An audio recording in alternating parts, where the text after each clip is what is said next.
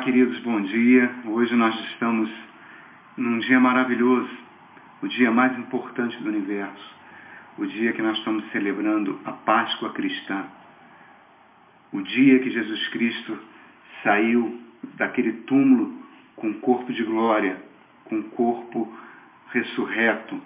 E é sobre isso que nós vamos falar, sobre a ressurreição de Cristo o dia da ressurreição, onde a morte foi vencida de forma definitiva. E eu convido aos irmãos, eu gostaria de compartilhar com os irmãos um texto que está nas Escrituras Sagradas, na primeira carta de Pedro, no capítulo 1, a partir do verso 18, que diz assim: Pois vocês sabem que não foi por meio de coisas perecíveis, como a prata ou ouro, que vocês foram redimidos da sua maneira vazia de viver, transmitida por seus antepassados mas pelo precioso sangue de Cristo, como de um cordeiro sem mancha e sem defeito. Agora olha só o que ele diz no verso 20. Conhecido antes da criação do mundo e revelado nestes últimos tempos em favor de vocês. Essa mesma revelação aqui que o apóstolo Pedro está compartilhando conosco, que o Espírito Santo colocou no coração dele, também está lá no Apocalipse, no capítulo 12, perdão, no capítulo 13, no verso 8, onde diz que o sangue de Jesus Cristo é conhecido antes da fundação do mundo. Irmãos, que verdade fantástica é essa? É sobre isso que eu gostaria de falar. Nós estamos celebrando a Páscoa. A Páscoa é uma palavra que deriva de uma palavra hebraica chamada passar, que significa passagem, que foi quando aconteceu a última praga que Deus lançou sobre o Egito para libertar o povo de Israel. Deus ordenou a Moisés que cada família pegasse um cordeiro sem mancha, sem defeito, e sacrificasse esse cordeiro, e pegasse o sangue desse cordeiro e passasse no umbral da porta. E quando o anjo da morte viesse para matar os primogênitos, quando ele estava de passagem, quando ele estava fazendo passar, quando ele estava fazendo a Páscoa, quer dizer, passando pelo Egito, aquela casa que tivesse o sangue do cordeiro, o anjo não entraria ali e não mataria os primogênitos. E foi com essa última praga que o povo de Israel foi liberto do Egito. E tem um significado muito grande para nós que assim que Jesus Cristo surge, quase quatro mil anos depois, quando ele sai daquelas águas do Jordão, João Batista, olhando para ele, fala: Eis o Cordeiro de Deus que tira o pecado do mundo. Mas aqui, Pedro está falando para a gente que o sacrifício de Cristo, o sangue dele foi derramado antes da fundação do mundo. E o Apocalipse vai dizer a mesma coisa. Que coisa incrível, irmãos. É como se como a gente poderia tentar explicar isso de uma forma simples que a gente possa entender? Antes da fundação do mundo, é, é como se lá no livro do Gênesis, quando está escrito, lá no primeiro capítulo, quando Deus diz haja luz, e aí começou a criação de toda a natureza, de todo o universo, é como se ele tivesse dito antes, haja cruz. Vamos tentar entender isso. Deus criou o homem, ou desejou, criou, desejava criar o homem à sua imagem e semelhança, para que tivesse comunhão completa com Deus. O homem, digamos, seria assim o ápice da criação de Deus. Mas quando Deus resolve criar o homem à sua imagem e semelhança, criou o homem um ser livre. E se ele fosse criado como ser livre, a sua liberdade, ele poderia usar essa liberdade para se virar contra Deus, para não aceitar estar debaixo do domínio de Deus. E Deus é a fonte de toda a vida. E na hora que o homem fizesse isso, tomasse essa atitude de não viver mais debaixo de Deus, não mais virar as costas para Deus, ele perderia a vida. Não só ele, mas todo o universo que foi criado como base dessa para o ápice da criação também perderia o sentido de existir. Então, para que isso não acontecesse, para que o homem não usasse o seu direito de liberdade e com, com esse direito de liberdade ele se voltasse contra Deus, o pecado entrasse no mundo e Deus que é um Deus justo, que é um Deus santo, que não pode conviver com o pecado, não destruir isso tudo, um sacrifício foi feito. O sacrifício do Filho de Deus foi feito antes de toda a criação. O sangue de Cristo, que foi derramado antes de tudo ser criado, a Bíblia diz que garantiu a vida. Então, se você hoje tem uma plantinha viva, é porque o sangue de Cristo foi derramado antes da criação do mundo. Se eu sou vivo, se um ateu está vivo, um ateu que nunca acreditou em Deus, que não, não acredita em Cristo, ele está vivo graças ao sangue de Jesus que foi derramado antes da criação do mundo. Agora, vamos avançar um pouquinho mais para entender o significado da Páscoa. Quando Deus cria o homem, e a gente não tem como imaginar como deveria ser o homem antes do pecado, antes dele ter negado a Deus, esse homem era feito à semelhança de Deus. É não tem como comparar. É como se a gente imaginasse assim, o homem antes de pecado era um homem perfeito, o homem feito à imagem de Deus, sem pecado, onde imortal, onde viveria para sempre. E depois que ele peca, ele sofreu um processo de deformação, tanto de tal forma que a humanidade hoje não é nem sombra do que foi Adão e Eva antes do pecado ter entrado no mundo. Então, quando Adão é criado, passa-se muito tempo, a gente não sabe quanto tempo foi isso, até que ele aceita o convite de Satanás, o pecado entra no mundo e quando o pecado entra no mundo, a morte entra junto. E Adão e Eva perdem a imagem de Deus e toda a criação, animais, plantas, todo o universo passou a experimentar a morte física. A morte espiritual aconteceu porque Adão perdeu a conexão com Deus. E a morte passou a fazer parte da humanidade. E a morte traz medo, irmãos. A morte traz muito medo. O ser humano tem muito medo de morrer. Desde que o ser humano existe, a morte entrou para roubar a felicidade do homem, para roubar a felicidade da humanidade. Algumas pessoas acham que podem, é, digamos assim, ser felizes ou então afastar a morte tendo muito dinheiro, tendo muito poder, ou então tendo um casamento feliz, ou então colocando a sua felicidade numa outra pessoa que vai fazê-la feliz. Mas isso não acontece, irmãos, porque a morte está presente. A morte termina tudo. A morte acaba com tudo.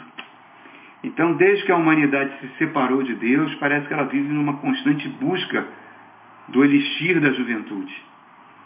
Eu tive várias oportunidades como pastor de visitar irmãos queridos, familiares de irmãos em hospitais, em UTIs, e ali você vê o que, que a morte faz. Ali você vê a dor da morte. Pessoas definhando com câncer, com dores horríveis, tomando morfina para suportar dor, crianças com câncer, é, enfim, um cenário horroroso que a morte trouxe. A morte se tornou o maior problema para Deus. E esse problema só poderia ser resolvido pelo próprio Deus. Deus não, poder, não, não poderia enviar um anjo, Deus não poderia enviar um profeta, porque são criaturas criadas por Deus. O próprio Deus, na pessoa do seu Filho, teve que vir a esse mundo para morrer a nossa morte. Morte, ué pastor, mas a gente não morre? Sim, a gente morre a morte física, mas a verdadeira morte é a morte eterna, irmãos. Longe da presença de Deus. Nós não somos apenas corpo, nós temos espírito. E esse espírito, temos alma, e esse espírito e alma precisam continuar vivos. A morte não pode alcançá-los. Não somos seres biodegradáveis que vamos ser lançados na terra e vai desaparecer, não.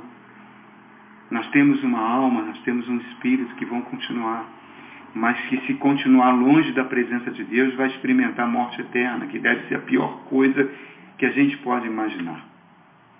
Então, o próprio Deus se dirigiu a esse mundo e veio morrer a nossa morte para que nós vivêssemos a sua vida. O que aconteceu na Sexta-feira Santa, lá no Gólgota, naquela cruz, foi um reflexo daquilo que aconteceu antes do mundo foi criado. Quando o sangue do Cordeiro, o sangue de Jesus, foi derramado antes da fundação do mundo. O que Deus fez na cruz, por mim e por você, não tem preço, irmãos. Eu não tenho como me aproximar de Deus. É impossível receber qualquer bênção de Deus se não for através da cruz. A cruz é o segredo que abre o coração de Deus. Jesus foi maravilhoso. Jesus, quando andou aqui na terra, ele ensinou coisas maravilhosas. Ele fez milagres incríveis. Jesus venceu a ansiedade várias vezes, como nenhum psicólogo conseguiria fazer um ser humano vencer. Jesus venceu sintomas que poderiam vir de depressão, como, como nenhum psiquiatra conseguiria vencer. Jesus venceu a impaciência como nenhum filósofo conseguiria vencer. Jesus venceu os desafios da vida como nenhum empresário conseguiria vencer. Jesus venceu o medo da morte, Jesus venceu o vexame público, Jesus venceu a arrogância dos políticos, Jesus venceu a incompreensão do mundo, Jesus venceu o terror noturno que ele passou naquela quinta-feira à noite, mas a sua maior vitória foi na cruz do Calvário. Foi na Páscoa, a Páscoa cristã. Que dia fantástico, irmãos. Mudou o universo. Depois de durante dois dias, na quinta e na sexta-feira, sofreu torturas incríveis, foi assassinado na piores da morte, foi sepultado num túmulo e ele sai daquele túmulo com um corpo de glória, vencendo a morte. O corpo que Adão tinha antes do pecado ter entrado. Um corpo que a gente lendo os relatos da ressurreição no Evangelho, ele se ele atravessava paredes, ele estava num lugar, estava no outro lugar, era visto por várias pessoas ao mesmo tempo, mostrando que tempo e espaço não tinham mais nenhum tipo de poder sobre o corpo ressurreto. E a Bíblia diz que nós teremos esse corpo. O meu corpo físico vai morrer, sei lá quando. Estou com 64 anos, talvez ele venha morrer mais viver mais 10, 20 anos, talvez um mês, talvez dois meses, não importa. Esse corpo vai para a terra, se Jesus não voltar antes, ele vai para a terra, será sepultado, mas o verdadeiro Wagner, o verdadeiro Wagner vai ter, quando Jesus voltar, o corpo de glória que Jesus teve. A Bíblia diz que nós seremos como ele é. Isso por causa da Páscoa cristã. Algumas pessoas, nós notamos isso lá no Evangelho de Mateus, que eles chegaram a pagar testemunhas falsas para negar a ressurreição de Cristo, pagar a guarda que tomou conta do corpo, dizendo que os discípulos levaram o corpo. E várias pessoas questionaram a ressurreição de Cristo. Mas a Bíblia diz que ele apareceu ressurreto e durante 40 dias ele esteve com muitos irmãos, ele esteve, almoçou com eles, fez as refeições com esses irmãos, ensinou a eles até o momento que ele subiu aos céus. Ele, a Bíblia diz que ele chegou a ser visto por 500 irmãos de uma única vez. A psicologia ela refuta qualquer tipo de alucinação coletiva que possa acontecer em vários lugares ao mesmo tempo, com pessoas diferentes. Quando você lê os relatos do Evangelho, quando Jesus aparece com o corpo de glória, os seus discípulos, os apóstolos, estavam morrendo de medo, estavam trancados dentro de uma casa com medo de morrer depois da morte de Cristo. Esses homens, depois que têm o um encontro com Cristo ressurreto, se tornam homens tão corajosos, com tanta intrepidez, que vão virar o mundo de cabeça para baixo pregando o Evangelho. E vão, muitos deles vão morrer mortes violentas. Ninguém arriscaria a sua vida para uma mentira. Ninguém sairia para o mundo todo arriscando a sua própria vida para uma mentira. A Bíblia diz que Tiago, o meio-irmão de Jesus, que antes de Jesus ressurgir, depois da morte, ele não cria em Jesus. Chegou um momento que ele pensou até que Jesus estava fora do seu juízo normal. Depois da ressurreição, Jesus aparece ressuscitado para Tiago. Tiago se converte, vai ser o primeiro bispo da igreja cristã. Vai ser o bispo da igreja de Jerusalém e vai sofrer uma morte horrível, mas não vai negar Jesus. Vamos pegar o exemplo do apóstolo Paulo, o maior perseguidor que a igreja teve no início. Perseguiu a igreja de forma implacável. E ele tem um encontro com Cristo glorificado, com Cristo depois da morte, com aquele corpo de glória. E ele entrega a vida para Jesus e vai se tornar o maior dos apóstolos. Ninguém faz isso por uma mentira, irmãos. Milhares e milhares de mártires morreram, mortes violentas, por causa do cristianismo, por causa da ressurreição de Cristo. Por... Ninguém faz isso por uma mentira. E o mais espetacular disso, o mais extraordinário disso, irmãos, que agora eu entregando a minha vida para Jesus Cristo, o Espírito Santo, o Espírito de Jesus, vem morar dentro de mim e eu posso falar com Jesus, eu posso ter comunhão com Jesus, como você também pode. Porque ele venceu a morte, ele está vivo. Não vai, haverá um tempo, irmãos, esse corpo aqui vai morrer, mas quando Jesus voltar, nós teremos a vida eterna. Não haverá mais UTI, não haverá mais crianças em cadeiras de rodas, passando por câncer, pessoas definhando com doenças, não haverá mais corona, nada disso.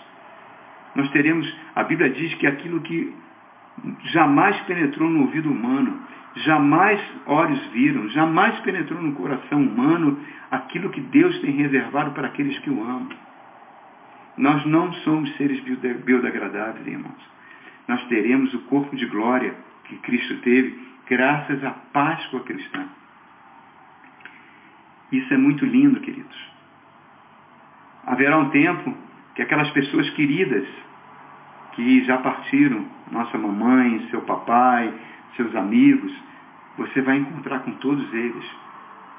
E não haverá mais nenhuma lágrima, nenhuma dor, mais nada. Tudo porque Jesus ressuscitou. A Páscoa cristã. Como é que eu poderia. Acho que é muito difícil a gente tentar entender a eternidade, aquilo que Deus está reservando para nós. Mas vamos tentar fazer aqui um exercício mental. Tenta imaginar a eternidade como um quadro negro, certo? Aquele quadro que você escreve com giz. E a eternidade fosse uma linha que você escrevesse que não tem fim. E esse quadro não tem fim. E que a vida que você está vivendo agora é o pontinho inicial dessa linha eterna. Quanto tempo dura esse pontinho? Quanto tempo dura a nossa vida? 50 anos, 30, 80, alguns conseguem viver até 100 ou mais, mas não passa de um pontinho diante da eternidade. E o interessante é que é nesse pontinho que nós fazemos nossos juízos de valores, é nesse pontinho que a gente fica questionando Deus. Deus, por que tu permitiu o corona? Por que tu permite tanto sofrimento? Mas é justo comparar toda a eternidade de maravilhas por causa de um pontinho que durará apenas alguns anos? Todo o sofrimento que tem nesse mundo não foi Deus que criou, irmãos. Foi quando o homem virou as costas para Deus, que permitiu que o pecado e a morte entrassem. Mas o problema da morte já foi resolvido na cruz do Calvário.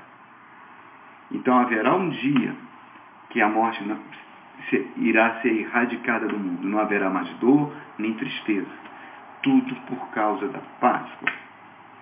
Santa Teresa de Ávila, ela falou uma coisa muito linda. Ela falou que a vida que a gente leva agora, quer dizer, esse pontinho diante de toda a eternidade, todo o sofrimento que essa vida trouxe na vida de muitas pessoas, diante da eternidade com Deus, sem sofrimento algum, esse pontinho vai ser comparado com uma noite mal dormida num hotel cheio de pulgas, numa espelunca, num hotel barato que você dormiu, diante da glória reservada para nós. Tudo isso graças à Páscoa. Hoje, nós estamos vivendo num campo de provas, com tantas notícias tristes que a gente tem visto, né? Corona, mortes, mas isso é nada, queridos, nada diante da eternidade.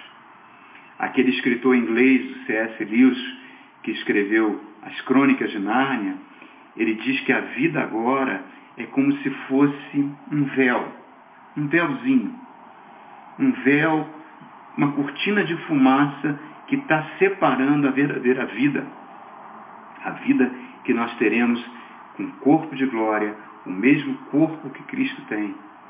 Porque a Bíblia diz que quando ele voltar, nós seremos transformados, seremos como ele é. Então, do lado de atrás dessa cortina de fumaça está a verdadeira vida. E quem tem Jesus no coração sobrevive ao túmulo. Feliz Páscoa.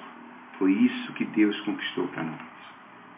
E eu queria, queridos, convidar vocês aí na sua casa, onde você estiver, se você estiver junto com a sua família, se você estiver sozinho, não importa, sozinho com a sua família, eu queria celebrar o ágape com você.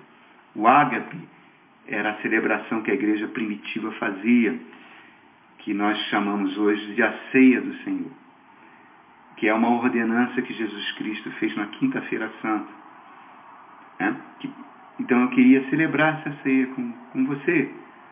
Se você tem aí um suquinho de uva na sua casa, um pouquinho de vinho tinto, um pedacinho de pão, coloque aí, vamos celebrar essa ceia junto fazer memória daquilo que Jesus fez na Páscoa cristã.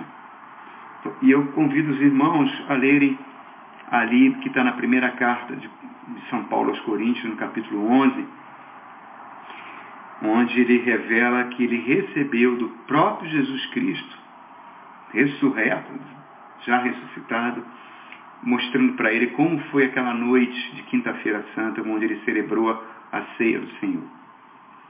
Ele fala assim, capítulo 11, verso 23.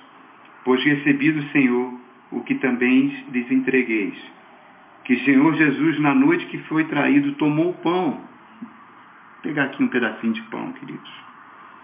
E tendo dado graças, Senhor, abençoa esse pão. O partiu e disse, este é o meu corpo que é dado em favor de vocês. Façam isso em memória de mim. Vamos orar, queridos. Pegue o pãozinho, parta ele. Vamos agradecer a Deus pela Páscoa, por Cristo ter morrido por nós para que a gente possa viver a sua vida. Pai querido, muito obrigado, Senhor, porque na cruz do Calvário tu vieste morrer a nossa morte, uma morte estúpida, uma morte injusta, uma morte terrível, Senhor. Nós é que deveríamos estar naquela cruz, mas Tu tomaste o nosso lugar como um cordeiro santo, sem defeitos, para tirar os nossos pecados, para que possamos viver a Sua vida. Abençoa esse pãozinho, Senhor, que simboliza o Teu corpo que foi moído por nós. Coma do pão, querido, coma do pão.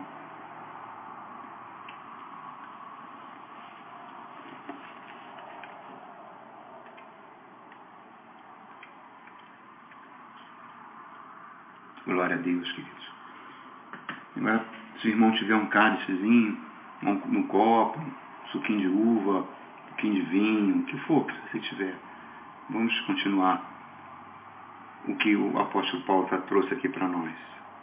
Da mesma forma, depois da ceia, ele tomou o cálice e disse, este é o cálice da nova aliança no meu sangue. Façam isso sempre que o beberem em memória de mim. Porque sempre que comerem deste pão e beberem deste cálice, vocês estão anunciando a morte do Senhor até que ele venha.